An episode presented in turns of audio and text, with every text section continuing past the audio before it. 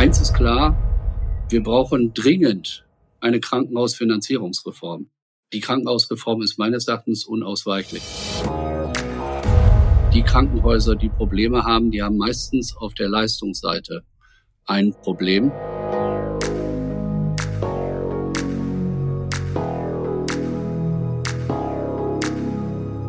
Bauernfeind Inside Healthcare. Der Podcast für die deutsche Gesundheitswirtschaft.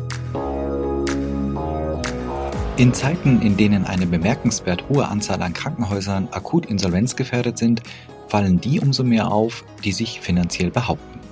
Sind es Sondereffekte, ein gutes regionales Marktumfeld oder wurden rechtzeitig die richtigen Schritte eingeleitet? Das Klinikum Solingen ist ein solches Haus. Ich möchte deshalb mit dem Vorsitzenden der Geschäftsführung einen genaueren Blick auf Status quo und Strategie werfen. Welche Maßnahmen hat er in Zukunft geplant und wie bewertet er die Auswirkungen der Krankenhausreform? Ich freue mich auf eine interessante Podcast-Folge mit Herrn Dr. Martin Eversmeier.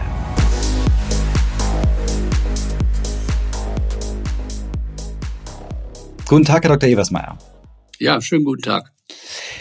Herr Dr. Eversmeier, wir nehmen den Podcast nur wenige Tage nach dem äh, Hauptstadtkongress in Berlin auf. Deswegen heute mal nicht wie üblich die Frage, was Sie bewegt, sondern vielleicht mal etwas anders.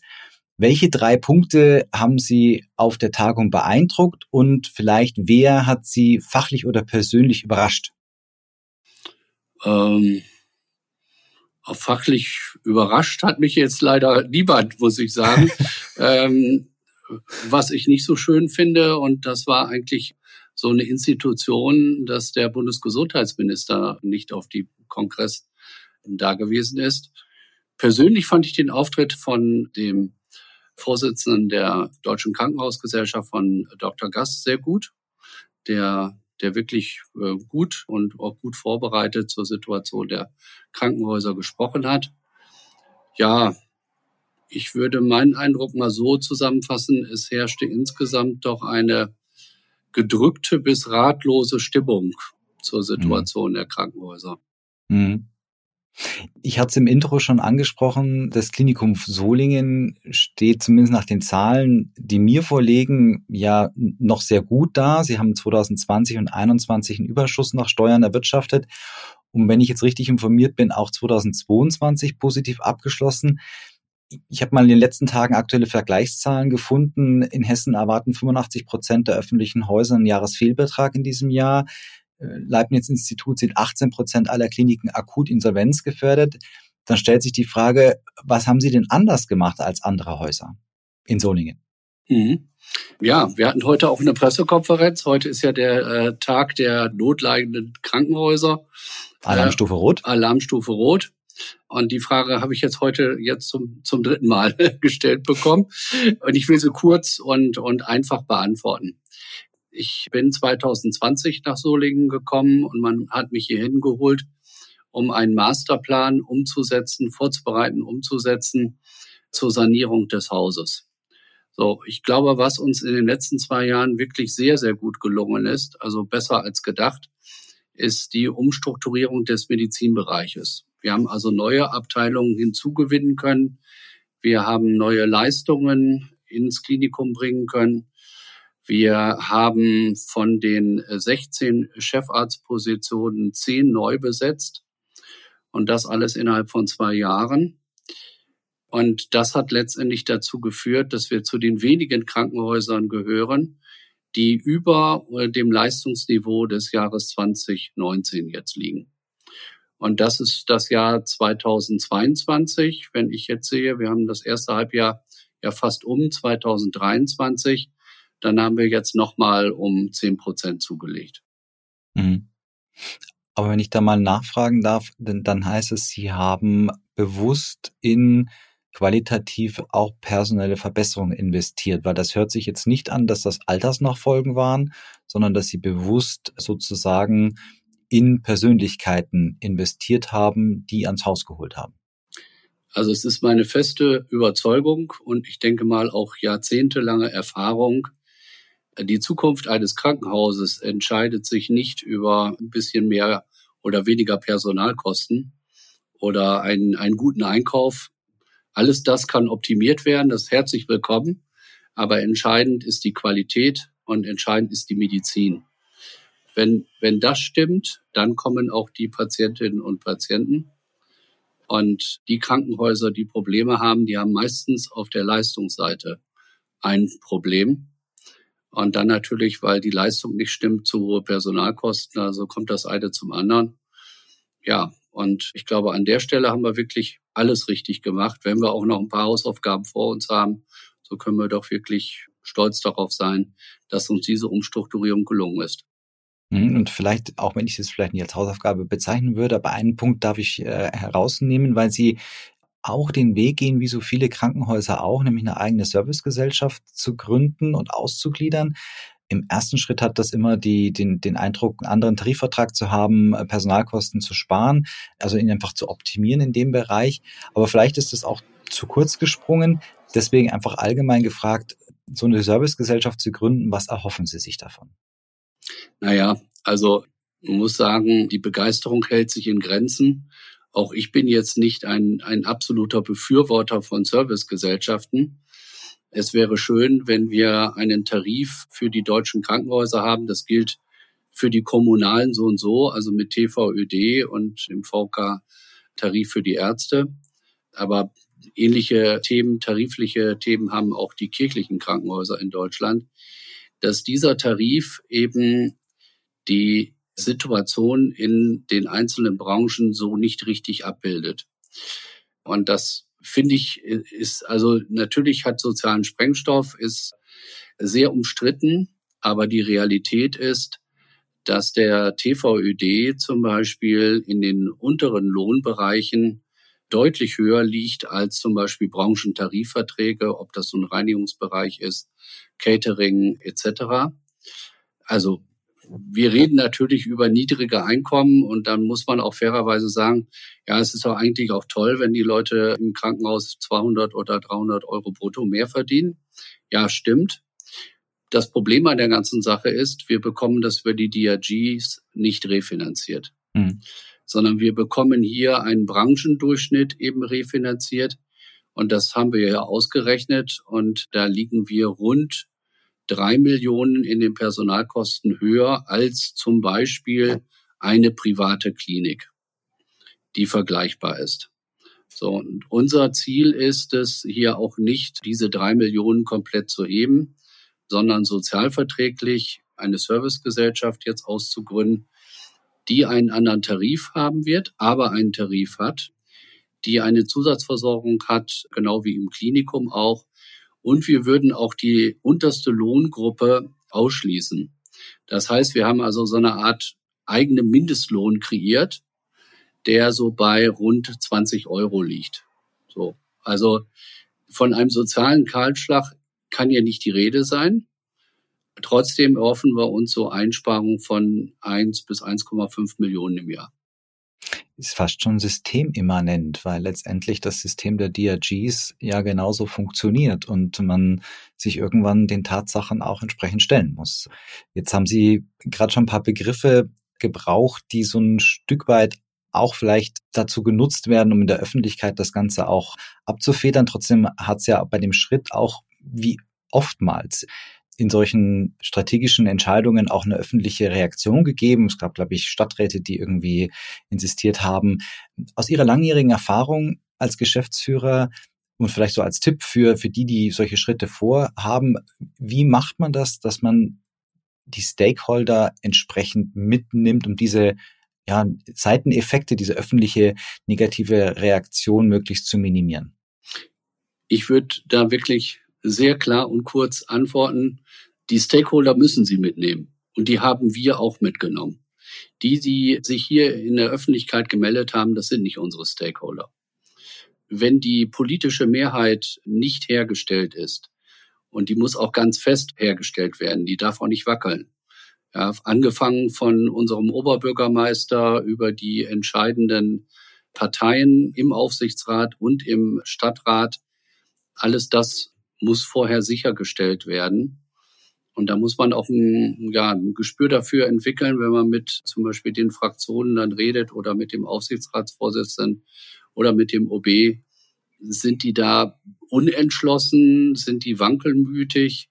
Da muss man damit rechnen, dann gerade wenn es politische Gegenwehr von zum Beispiel den Gewerkschaften gibt, dass sie dann umfallen. So. Und bei uns standen die Leute wie eine Bank, kann ich nur sagen. Es war genau das, was ich eben gesagt habe, war der Konsens sozial abgefedert, aber trotzdem den Schritt gehen. Und der ist aus meiner Sicht in unserer Situation unausweichlich. Wir haben über die finanzielle Situation der Krankenhäuser gesprochen. Uns geht's jetzt nicht so schlecht, aber auch nicht so gut, dass wir sagen können, wir können auf anderthalb Millionen Gewinn verzichten und können die Personalkosten weiter hochhalten. Also das in dieser Situation sind wir auch nicht, ich weiß nicht, es scheint wohl kein Krankenhaus zu geben, das in so einer Situation ist. Aber ja, wie gesagt, also man muss dann auch schon klare Mehrheiten vorher gesichert haben, sonst geht es nicht. Mhm. Naja, und wenn Sie Überschüsse erwirtschaften, dann ist das ja durchaus auch der Puffer, um entsprechend nochmal weiter zu investieren. Deswegen jetzt mal ohne die Auswirkungen der, der Krankenhausreform, zu der kommen wir gleich. Was haben Sie denn noch vor in Solingen? Was steht an? Ja, also ich war ja vorher in Osnabrück und vorher auch in Herford. Es wiederholt sich im Grunde genommen. Ich habe das nun auch schon mehrfach von außen auch gehört. Man, ich habe es auch dem Hauptstadtkongress wieder erfahren. Ich gelte so als der, ich sage jetzt mal, Sanierer der kommunalen Großkrankenhäuser in Deutschland. Und es ist einfach so, dass wir in einer schwierigen Zeit äh, sind. Und die Zeiten sind leider in den letzten zwei, drei Jahren nicht besser geworden. Glücklicherweise haben wir die Corona-Pandemie hinter uns gelassen. Aber eine noch viel größere Krise ist im Grunde genommen auf die Krankenhäuser jetzt zugekommen, aus meiner Sicht. Also zum einen haben wir das Problem, und das Problem ja auch außerhalb des Krankenhausbereiches, dass wir eine enorm hohe Inflation haben. Der nächste Schub wird durch die Lohnsteigerungen kommen, die natürlich jetzt auch schon ja nicht nur absehbar sind, sondern schon vereinbart sind, zumindest für den öffentlichen Bereich. Und da landen wir im nächsten Jahr über zehn Prozent bei den Lohnsteigerungen. In diesem Jahr haben wir Lohnsteigerungen von sieben, acht Prozent. Dazu kommen verschiedene andere Effekte, natürlich auch Sachkostensteigerungen, also nicht nur Personalkostensteigerungen. Und wir haben in diesem Energie. Jahr, ja, Energie, gut, Energie mhm. muss man sagen, an der Stelle ist ja etwas gemacht worden. Mhm. Da würde ich mich mal heute so äußern, die zusätzlichen Energiekosten werden den Kliniken in Deutschland erstattet. Das glaube ich schon vielleicht auch noch ein Stück weit hier und da ein Inflationsausgleich für die Sachkostensteigerung. Aber es bleibt zumindest ein kleines Delta im Personalbereich für 23. Für 24 sieht das ja ganz anders aus. Also wenn wir einen Veränderungswert von 10, 11 Prozent bekommen für das nächste Jahr, dann haben wir damit einen Ausgleich geschaffen. Nur ich glaube das im Moment noch nicht. Also das, was eigentlich die Botschaft auch am heutigen Tag ist, ist, es muss Herrn Lauterbach und allen anderen Politikern klar sein, dass die Krankenhäuser einen kleinen Ausgleich noch für dieses Jahr brauchen. Aber im nächsten Jahr muss es eine Preissteigerung von 10, 11 Prozent geben. Sonst droht eine weitere Insolvenzwelle. Ich glaube, die erste wird in diesem Jahr schon kommen. Also ich kenne mhm. einige Krankenhäuser. Gerade wenn man so jetzt beim Hauptstadtkongress ist, trifft man natürlich viele Leute. Das ist schon erschreckend, was sie einen erzählen, welche Krankenhäuser jetzt kurz vor der Insolvenz stehen oder welche schon in einem Insolvenzverfahren sind. Also das, was in der Öffentlichkeit immer erzählt wird, ja, das kommt wohl irgendwie, das kann, da kann ich heute nur sagen, also die ersten Insolvenzen sind jetzt schon da in Deutschland. Ja, das ist auch mein Eindruck. Ich kenne Häuser, die regelmäßig am Monatsende nochmal neues Geld von der Stadt brauchen oder vom Landkreis, um überhaupt Personalzahlungen leisten zu können. Und das ist dann eigentlich schon ein verheerendes Zeichen. Ja.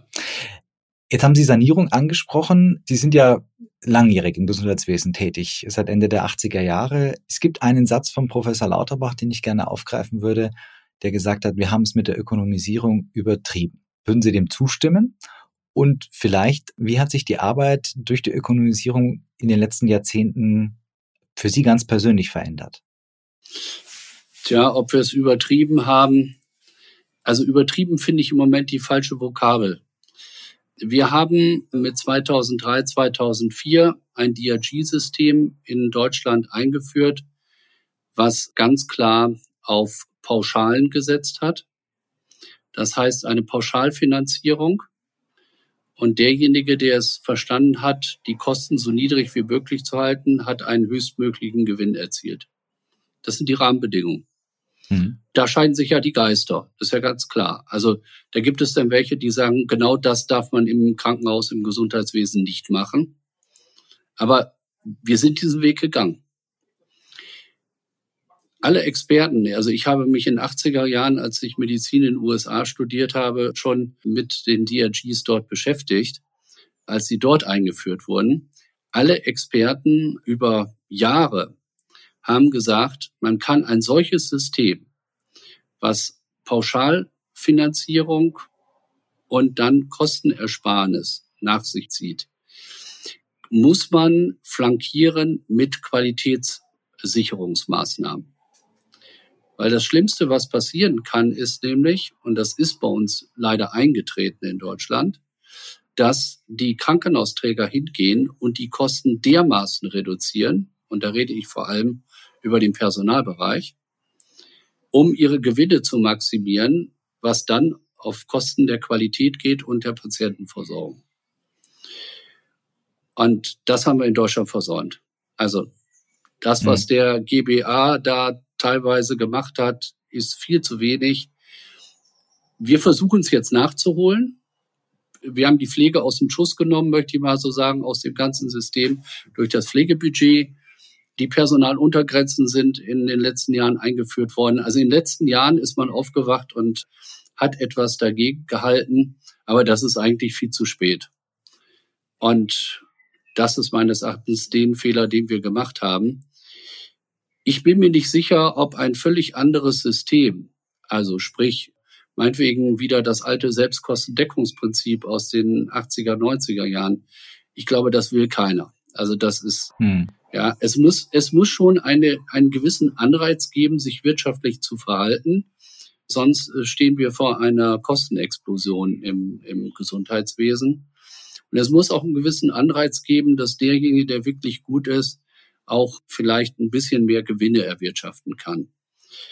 Aber ich glaube auch, wir haben es nicht übertrieben. Wir haben die falschen Akzente gesetzt.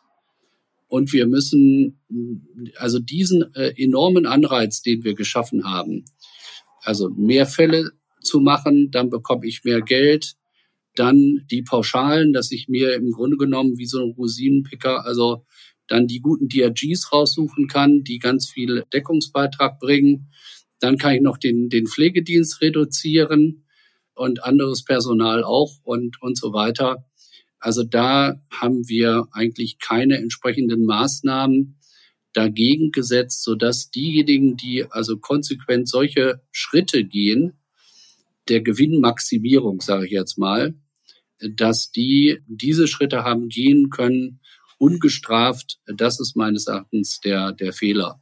Und ja, wenn man das Ganze jetzt mehr mit Vorhaltefinanzierung aufweicht, hm, ich bin gespannt.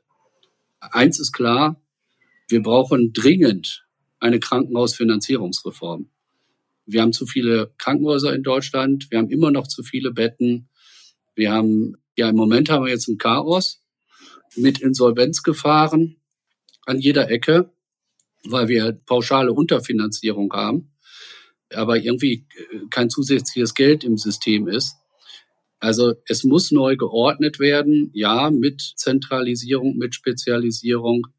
Das ist schon letztendlich, ich sag mal, vom Grundsatz her nicht falsch, was Herr Lauterbach sagt. Es muss sich noch im Detail einiges verändern, aber die Krankenhausreform ist meines Erachtens unausweichlich. Hm.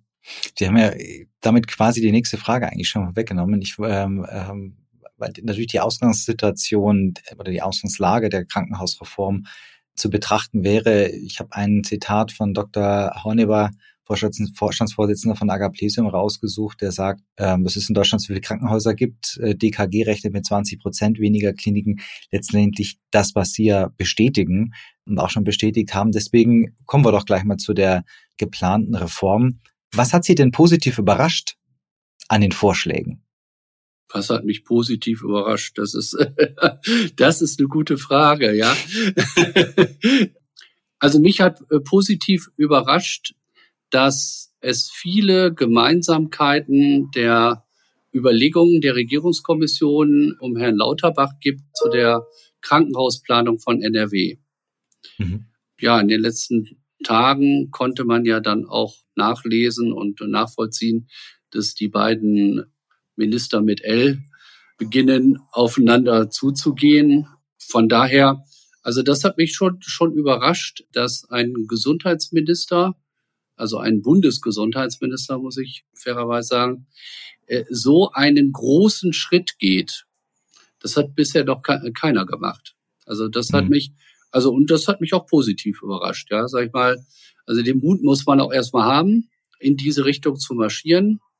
Wenn man so viel Veränderung auf den Tisch bringt, muss man auch Gegenschläge äh, einstecken können und äh, muss natürlich auch kompromissbereit sein. Und ich bin jetzt nicht so negativ gestimmt, was die Krankenhausfinanzierungsreform angeht. Ich glaube, Bund und Länder werden sich schon einigen, weil, das ist mein, meine Begründung, es bleibt beiden nichts anderes übrig.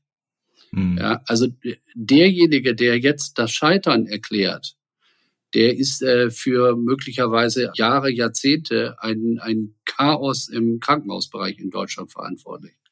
Das heißt, also man muss sich jetzt einigen. Jetzt waren wir beim Positiven. Wovor würden Sie denn von dem, was aktuell auf dem Tisch liegt, dringend warnen? Aus Ihrer Position als Geschäftsführer heraus? Ich fange jetzt mal mit dem Positiven an und dann mit, mit meiner Warnung, ja. Also ich glaube, dass der Weg in diese Leistungsgruppen schon ein richtiger Weg ist.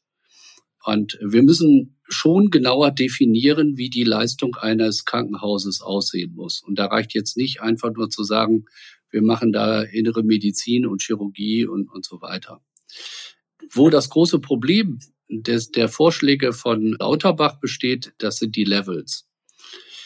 Die große Frage ist ja, also mein, meine heutige Prognose ist, die Level werden ihre Wirkung nicht entfalten dürfen ihre Wirkung nicht entfalten. Ob sie dann noch da sind, weiß ich nicht. Vielleicht sind es zum Schluss dann nur noch irgendwelche Versorgungsstufen, Notfallstufen. Jedenfalls dürfen sie keine große Wirkung in der Finanzierung haben.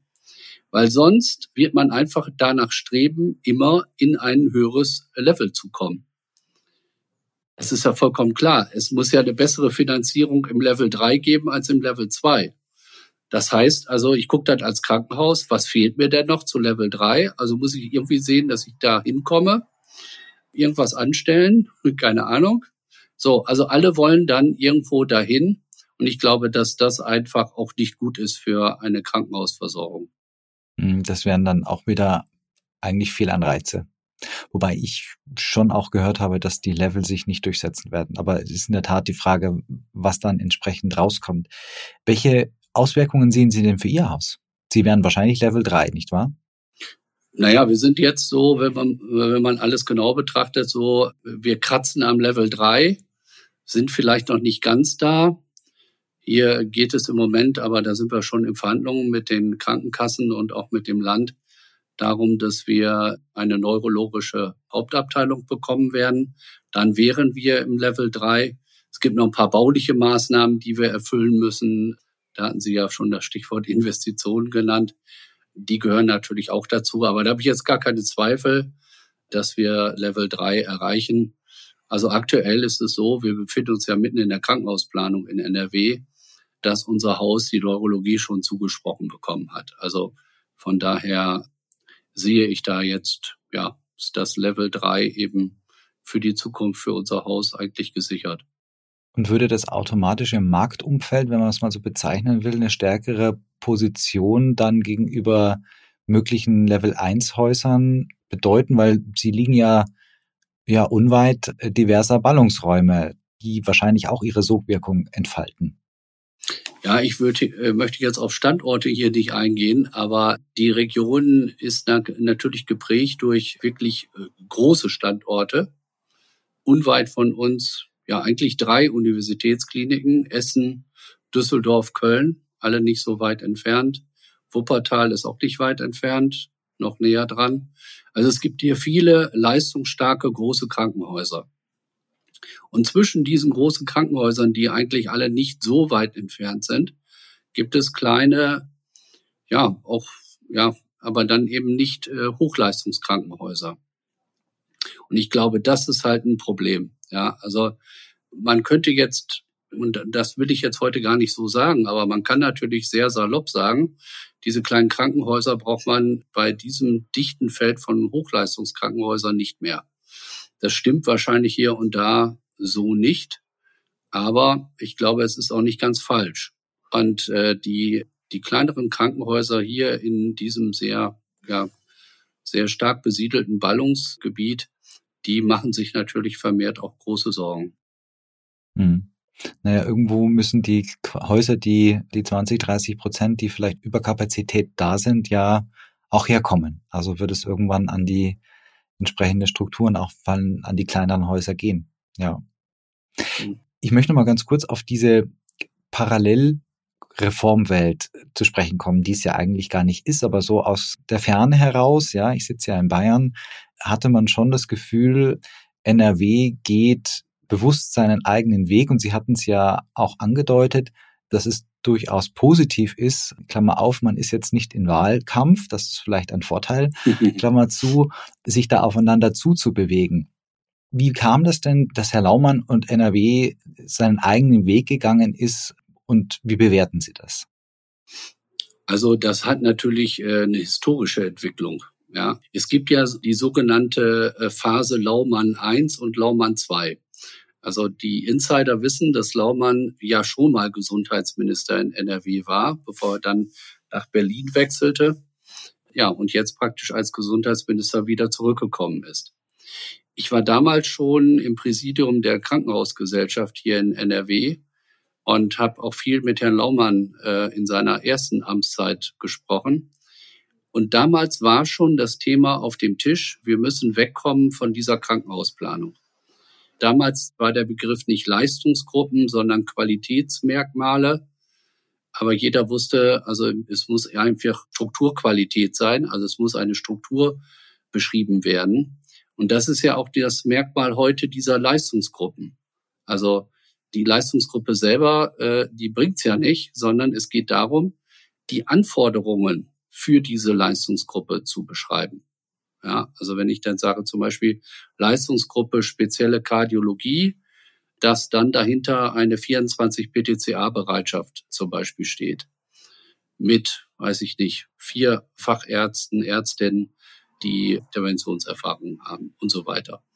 Und das ist damals schon beschrieben worden. Also das war eigentlich schon ja viele Jahre der Gedanke. Und es war absolut der Wille von Herrn Laumann, als er jetzt dann nochmal die Chance hatte, Gesundheitsminister zu werden, zu sagen, so, das war damals nicht falsch. Und das ist heute auch nicht falsch. Er hat das natürlich jetzt mit externen Beratern nochmal verfeinert mit diesen Leistungsgruppen und so weiter. Aber das war immer schon sein Ziel, die Krankenhausplanung anders aufzustellen.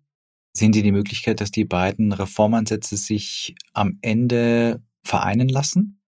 Also ich hatte es eben schon angedeutet. Ich glaube, äh, beide haben gar keine andere Möglichkeit, als sich aufeinander zuzubewegen. Ich muss auch sagen, es ist ja so ein bisschen Ironie und auch was Belustigendes an der ganzen Geschichte. Herr Laumann hatte mit seinem Team 64 Leistungsgruppen festgelegt. Und genau das Doppelte ist bei Lauterbach rausgekommen, nämlich 128. Ja, also man muss sich ja fragen, wie kommt er so weit was, ja? Binäres System. Ja, genau. Also ja, ist wirklich. Es hat, äh, es hat schon ein bisschen komische Züge. So, das heißt, ich glaube schon, dass man sich in den Leistungsgruppen annähern kann. Ich weiß, dass Herr Lauterbach hier und da gewisse Veränderungen sehen würde gegenüber NRW, weil er sagt, ich mache eine Finanzierung und ich mache keine Krankenhausplanung. Nun läuft natürlich die Krankenhausplanung in NRW. Vielleicht kann man auch wenn sie gelaufen ist, ein, zwei kleine Veränderungen nachher noch machen, damit man dann d'accord ist mit der Bundesebene. Also ich glaube, dass das möglich ist. Viel spannender finde ich die Frage, ob sich die anderen Bundesländer auch damit irgendwie identifizieren können. Ich bin mir, ne, Sie kommen jetzt aus Bayern, Herr Olacek mhm. war auch auf äh, in, in Berlin. Ich habe auch persönlich mit ihm gesprochen. Also seine Antwort ist, gut, Sie sind im Wahlkampf, ja. Das ist genau das Thema, ja. Die Investitionsmittel werden jetzt von 600 Millionen auf 900 Millionen jährlich angehoben. Okay, das ist ja auch schon mal toll. Also abgeneigt, glaube ich, ist Bayern nicht. Aber das ist für mich die spannende Frage. Kann man die Bundesländer mhm. dazu gewinnen? Es gibt Bundesländer in der Tat wie Niedersachsen, die so ähnlich ticken, die so, so, so ähnliche Maßnahmen ergreifen oder ergreifen wollen. Aber ja, ich bin gespannt. Ja, ich habe immer das Gefühl, oder ich habe bei den Entwicklungen das Gefühl, dass es viel mehr darauf ankommt, seine strukturellen Hausaufgaben zu machen, als die finanziellen Mittel zu erhöhen. Weil letztendlich ist ja genau das, dann sind wir wieder beim Thema unangenehme Veränderungen.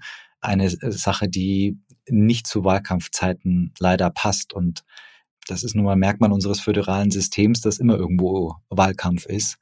Und wenn mal Ruhe wäre und man solche, ähm, auch in dem föderalen System solche Veränderungen mal ganzheitlich anpacken könnte, das wäre sicherlich der Sache dienlich. Aber NRW hat seine Hausaufgaben offensichtlich gemacht. Das wollen wir, können wir, glaube ich, festhalten.